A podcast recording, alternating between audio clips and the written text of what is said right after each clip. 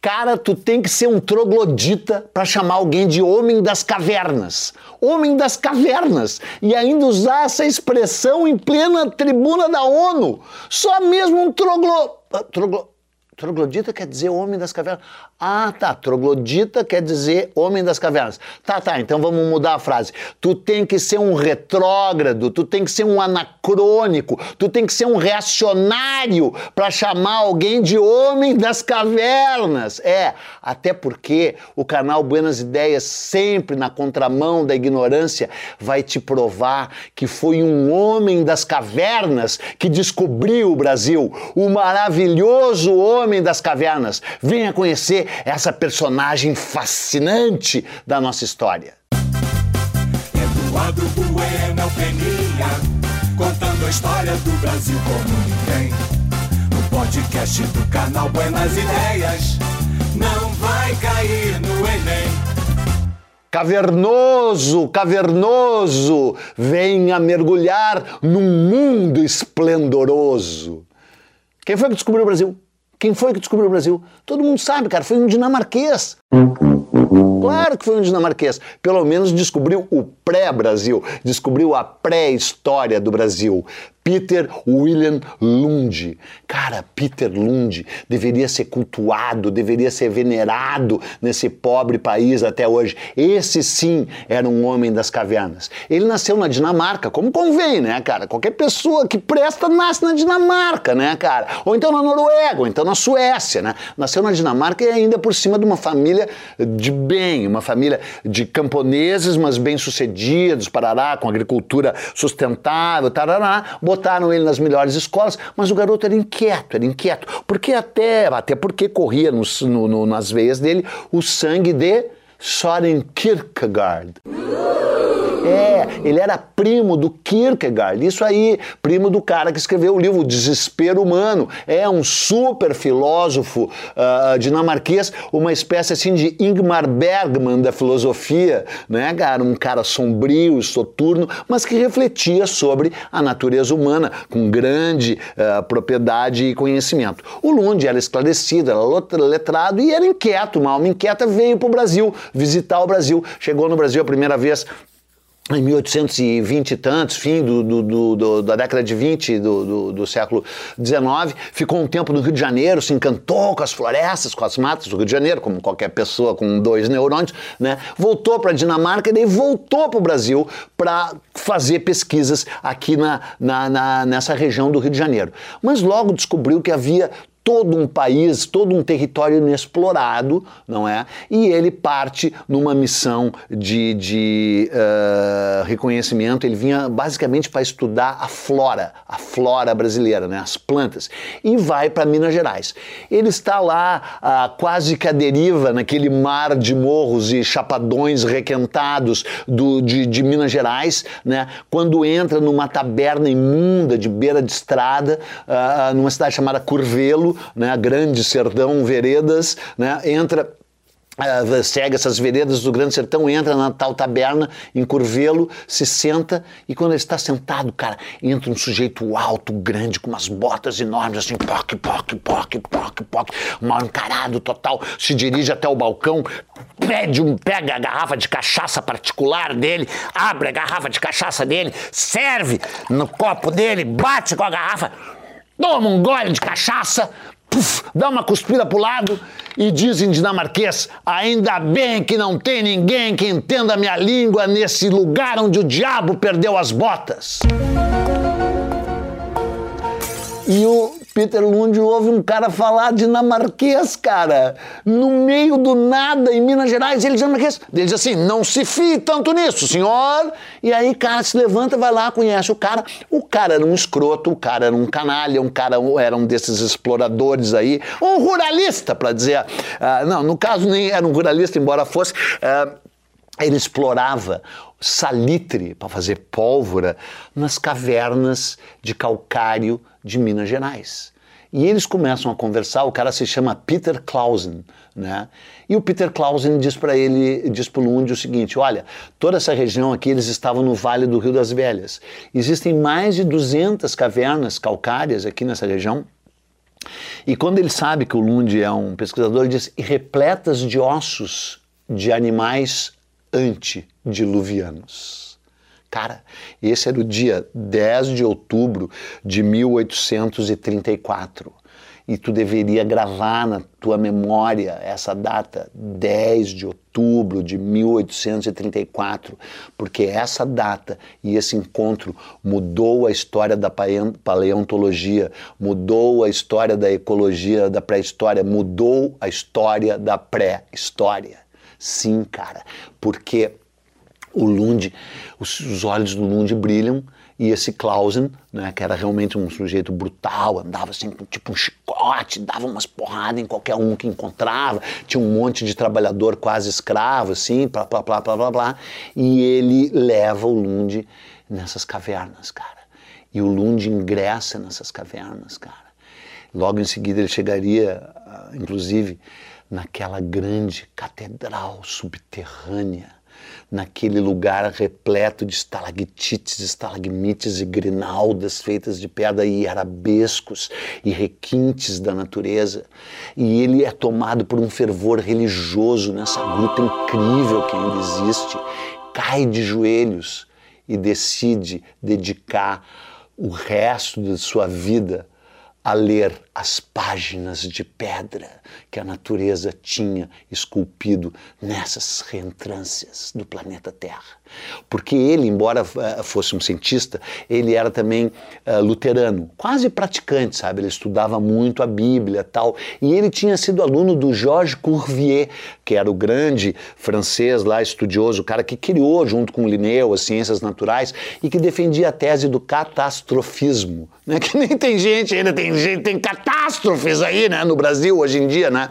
É, e, e, essa tese era de que a humanidade, que, que tinha havido um grande dilúvio, que tinha afogado todos os animais antediluvianos e que a Terra tinha passado por um cataclisma tal, né? Mas é que a Terra teria 5.435 anos. 5.435 anos era a idade da Terra, segundo a Bíblia, e segundo o que o próprio Curvier achava, e segundo, em tese, o que o próprio Lund acharia, 5 mil anos de idade. Mas ele achava, ao mesmo tempo, o Lund, que Deus havia deixado, uh, uh, ele queria desvendar o grande plano geral da criação. E ele achava que Deus tinha deixado pequenas pistas, pequenas raspas e restos uh, em locais remotos do mundo que seriam indícios que você, como num quebra-cabeças, poderia montar a história do mundo. E ele percebeu que naquelas cavernas poderiam estar essas raspas, esses restos, esses vestígios. E aí, cara, ele começa a pesquisar essas cavernas, o que ele faria durante 30 anos. Ele descobriu, por exemplo, 22 mil mandíbulas de um único tipo de animal pré-histórico. Ele descobriu 120 mil vértebras. Ele encheu 50 containers de ossos de animais antediluvianos, animais pré-históricos, entendeu? E aí ah, ah, ele descobriu o megatério, o, o, o, preguiça gigante, que deveria ser o animal símbolo do Brasil né, cara? O, o megatério, né? O preguiça gigante, meu animal favorito. E aí. Uh, uh, ele pesquisando, pesquisando aquilo, total, assim, viajando, sempre à luz de velas e tal, papapá, né, cara, com circunstâncias difíceis, e ele se instala numa, numa pequena casa que ele vai aumentando nas, nas margens da Lagoa Santa. Cara, eu queria fazer um episódio simples, mas é que só dizendo o nome Lagoa Santa, eu já fico totalmente pirado, porque a lagoa era santa. A Lagoa Santa tinha sido a, a, a vista pela primeira vez na, na na bandeira do Fernão Dias, né, esse bandeirante alucinado, maluco, que partiu lá de São Paulo em 1643 em busca de esmeraldas que não estavam lá onde ele as buscava, morreu num delírio febril com turmalinas na mão, achando que as turmalinas eram esmeralda. Cara, se envolveu lá com o Borba Gato, mandou enforcar o próprio filho. Algum dia farei um episódio sobre o Fernão Dias, que é uma coisa louca, né? Ele passou e viu essa lagoa. Essa lagoa foi batizada de Lagoa Grande das Congonhas de Sabarabuçu. Era o nome da lagoa.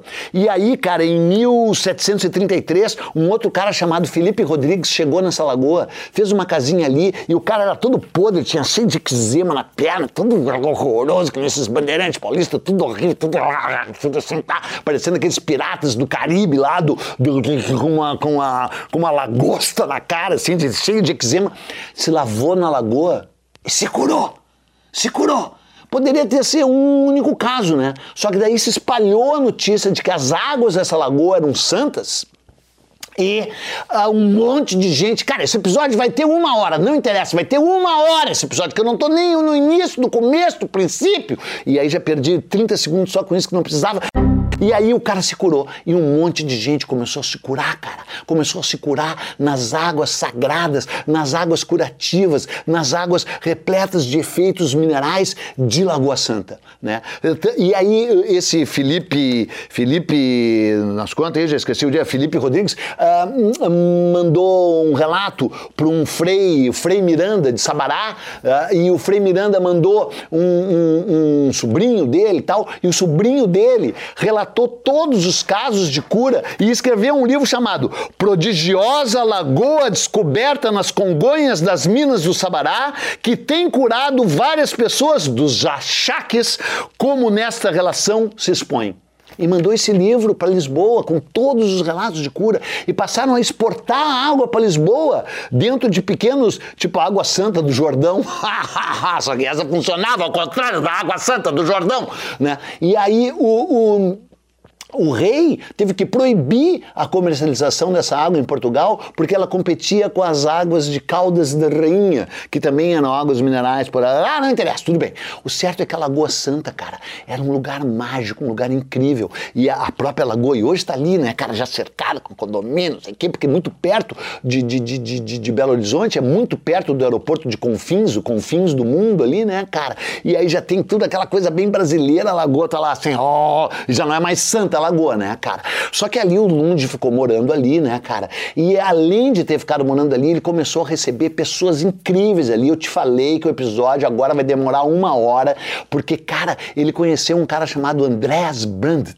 O Andreas Brandt era nascido em Trondheim. Trondheim. Eduardo Bueno esteve em Trondheim em busca da aurora boreal, mas a aurora boreal não estava presente quando Eduardo Bueno estava em Trondheim. Ele era norueguês, nascido nessa cidade incrível, lá no, em cima da, da Noruega e também veio para o Brasil em 1830 e era um andarilho, era um, se bem que ele era um gauche, assim, né, gauche na vida, era, era, um, era um desviante, era um cara com, com um comportamento meio errático, nada deu certo na vida dele, a não ser no momento em que ele encontrou o Peter Lund e passou a desenhar as grutas e os, os, os ossos uh, antediluvianos que eles encontraram, não é, e, e, e ilustrar os livros do Lund, o Lund pagava bem para ele. Ele era um brilhante, maravilhoso ilustrador. Você está vendo já desde o início imagens uh, pintadas pelo esse Andrés Brandes, né? Mas ele era um cara bem complicado mesmo. Estava com mil dívidas na Noruega, já tinha contraído dívidas no Rio de Janeiro, não sei o quê. Tentou produzir vinho ali na, na, na, na, região de Minas Gerais, não deu certo, ah, morreu na desgraça o pobre André Abrantes.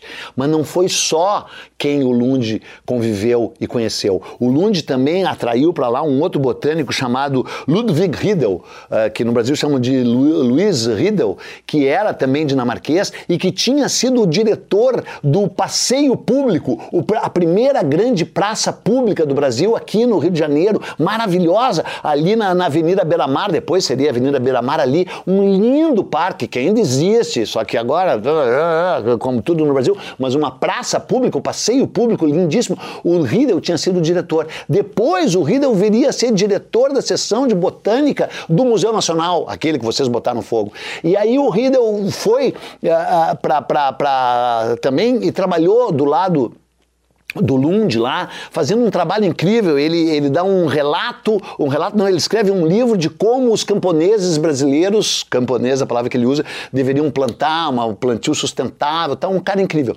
Mas o cara mais incrível do, dos que ele eh, que viriam visitá-lo lá foi um cara chamado Eugene Warning, que também era lá da, da, da dos países nórdicos, tá? E que era um, um botânico que inventou a palavra ecologia. O cara inventou, foi o primeiro cientista a escrever a palavra ecologia. Escreveu um livro em 1906, 7, chamado Ecologia das Plantas do Cerrado Brasileiro. Ele escreveu um livro chamado Lagoa Santa, no qual ele descreve a água santa da lagoa e descreve toda a vegetação do cerrado brasileiro. Esse cerrado que está sob o ataque de plantador de soja, de criador de gado, o cerrado brasileiro que está sendo exterminado, que está sendo queimado, o cerrado que é um bioma incrível, um bioma incrível, parente da caatinga, que prepara a transição da caatinga para a Amazônia, caatinga, cerrado, Amazônia, um lugar mágico, um bioma inacreditável, né, com com técnicas de sobrevivência das plantas que fazem com que elas sejam assim retorcidas e com a casca grossa, que, né, que, que é uma, uma, uma, uma peculiaridade evolucionista incrível dessas plantas. E esse Eugênio Warning uh, uh, estudou nesse livro incrível que só saiu no Brasil muito tempo depois, junto com Lund. Mas tudo isso, cara, é só a introdução porque enquanto estava pesquisando esses animais, na, esses animais antediluvianos, na, nas grutas de calcário, o Lund primeiro viu pinturas que só poderiam ter sido feitas por humanos e mostravam seres humanos interagindo com esses animais pré-históricos, cara, caçando tigre dente de sabre, caçando megatério, junto com gliptodontes, que é aquele tatu gigante que parecia um fusca, né, cara? E aí, cara, o Lund olha aquilo e diz: não é possível, cara. Os seres humanos conviveram com esses animais. Né? E o Curvier, que era o mestre dele, dizia que o, hum, a teoria do Curvier era tão a, eurocêntrica e tão branquela e tão arrogante que ele, que ele dizia que o novo mundo era tão chinelão com relação ao velho mundo que nem para a história tinha. que o novo mundo era novo mundo em todos os sentidos, então que não poderia, o homem não poderia ter vivido lá, que os índios eram chinelão, que tinham chegado não sabe da onde, mas que é óbvio que não havia pré-história no novo mundo. E aí o Lund, além de ver essas pinturas, um dia numa das grutas, a Gruta do Sumidouro, a Gruta do Sumidouro, ele encontra um cemitério com 30 ossadas humanas são os primeiros registros fósseis de seres humanos encontrados no Novo Mundo. E isso causaria uma revolução enorme na paleontologia e no estudo da pré-história, tão grande que só muitos anos depois do próprio Lund esses ossos viriam a ser propriamente estudados. O próprio Lund se paralisa. Depois de descobrir esses ossos, ele nunca mais escavou. Nunca mais escavou, porque aquilo afrontou de tal forma as convicções religiosas dele, a certeza que ele adquiriu de que a Bíblia estava errada, evidentemente errada, que o mundo não tinha 5.435 anos, que aqueles registros fósseis, embora não houvessem ainda o carbono 14, tinham de 12 a 14 mil anos uh, uh, de idade, aquilo paralisou grandemente. Mesmo assim, toda a pesquisa dele foi usada pelo Darwin. Ele é citado pelo Darwin. O Darwin cita o extraordinário trabalho do Dr. Peter William Lund no seu livro A Origem das espécies, entendeu? Mas o próprio Lund teve muita dificuldade em se relacionar com a obra do Darwin, justamente pela, pela, pela, pelo seu uh, uh, âmago uh, religioso, luterano, que ainda existia dentro dele num grande conflito. Né? Ele passa o resto da sua vida estudando o que ele tinha coletado, mas ele não cava mais, né? não, não escava mais. Uh, uh, bom, e aí você sabe né, que em 1970 e tanto, sei lá, sei que anotei aqui, em algum lugar, em 1975, ali naquelas grutas mesmo foi descoberto o esqueleto de Luzia, né? a, a, a, a mais antiga mulher do Brasil, que nunca escondeu a idade, 12 mil anos de idade, e é um crânio né, que queimou, que queimou aqui no Museu Nacional, quer dizer, sobrou lá, não sei bem direito, agora me, eu tô perdido aqui, mas sim, sobreviveu a Luzia, mas não sei se é a Luzia original, cujo crânio estava no Museu Nacional, né, e provando que a, a, a, pelo menos uma leva de ocupação da, do Novo Mundo foi feita por, uh, por, por uh, povos negroides, né? Porque ela não era mongoloide, né? Ela não era, uh, não era siberiana, digamos assim, né? Não tinha essa, o o, as linhas, uh, digamos, asiáticas no seu rosto. Quando o rosto dela foi reconstituído, uh, eram um, com traços negroides.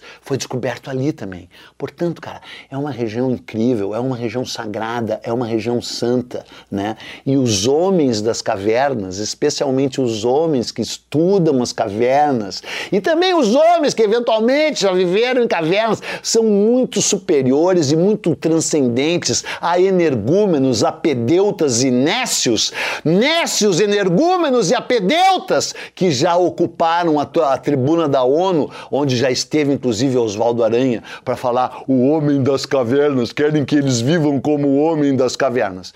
Mas o fato é que muitos brasileiros ainda continuam e já eram naquela época homens das cavernas, porque você sabe qual é o fim dessa história? O fim dessa história é o Peter Lund morre no fim. O Peter Lund Aliás, esqueci de falar uma coisa. Sempre quem financiou todo o trabalho do, do Peter Lund no Brasil foi a Real Academia de Ciências de Copenhague, na Dinamarca. Nunca o Brasil deu um tostão, um tostão para ele explorar, para ele fazer os seus estudos lá. Por isso que, graças a Deus, a maior parte das ossadas e dos fósseis que ele encontrou estão, graças a Deus, na Dinamarca. Porque se estivessem aqui, vocês teriam posto fogo neles na porra do Museu Nacional, ou no outro museu, ou teriam jogado fora. Então, graças a Deus, ele é mais um cientista espolhador que veio roubar o Brasil, ainda bem, e mandou para fora fora os ossos de lá, porque foi tudo pago pela Royal Academia, Royal Academy of Denmark, blá blá blá blá blá, embora eles não falem inglês lá, etc. Fica por isso mesmo, entendeu? E aí Uh, uh, embora ele tenha sido visitado, ele foi visitado, Dom Pedro I foi lá visitá-lo. É, o Dom Pedro I estava numa. Ou Dom Pedro II, Dom Pedro II, perdão, óbvio, o Dom Pedro II, que gostava de ciência, tarará, embora não tenha financiado aquilo ali, foi lá, uh, visitou ele na casa dele, em Lagoa Santa. O primo da Rainha Vitória, o Duque de não sei das quantas, também visitou ele lá, além desse outro cientista. Ou seja, o cara era uma celebridade, mas ele vivia quietamente até que ele morreu como só ia acontecer com seres humanos. Né? E ele morreu no dia 25 de maio de 1880. Se eu errei a data, depois aparece certa aqui, mas acho que foi isso, 25 de maio de 1880. E ele deixou um, uh, recomendações fixas de como que ele queria que fosse o seu enterro. Primeiro, ele queria ser enterrado aos pés de um pequizeiro, essa árvore maravilhosa do pequi que ele mesmo tinha plantado e que era frondosa, que ainda está lá no cemitério de Lagoa Santa. Eu fui lá, eu fui lá rezar na tumba dele. Ele, ele que determinou que ia ser enterrado ali e que ele não queria uh, uh, choro nem vela, nem uma fita amarela ele queria três dias de festa, é, é, foguetórios, folguedos e danças uh, uh, na, na sua amada vila de Lagoa Santa e que durante três dias a banda que ele sustentava e que ele tinha criado, sim, ele tinha criado uma banda, uma banda de música clássica e também de música popular em Lagoa Santa, que ele financiava. Ele queria que a banda ficasse tocando e que se jogassem rojões por três dias. A questão é que no terceiro dia os rojões acabaram. E o povo, o bom povo de Lagoa Santa, para cumprir as ordens do Dr. Nunes, sabe o que, que fez? Queimou os 1.200 livros da biblioteca dele, arrancando página por página, enfiando umas coisas para fazer rojões. E assim, o conhecimento contido naqueles livros tornou-se uma espécie de poeira estelar, cintilando e, e, e, iluminando a escuridão do céu tropical com as fagulhas da ignorância daqueles que nunca entenderam o que é ciência e que cem anos depois continuam dispostas a atacá-la e ainda usam a expressão homem das cavernas numa tribuna da ONU. Show, troglodita. Falou. É isso aí. Vou no canto chorar enquanto rio. É isso aí. Tchau. Esse podcast é uma produção Flux.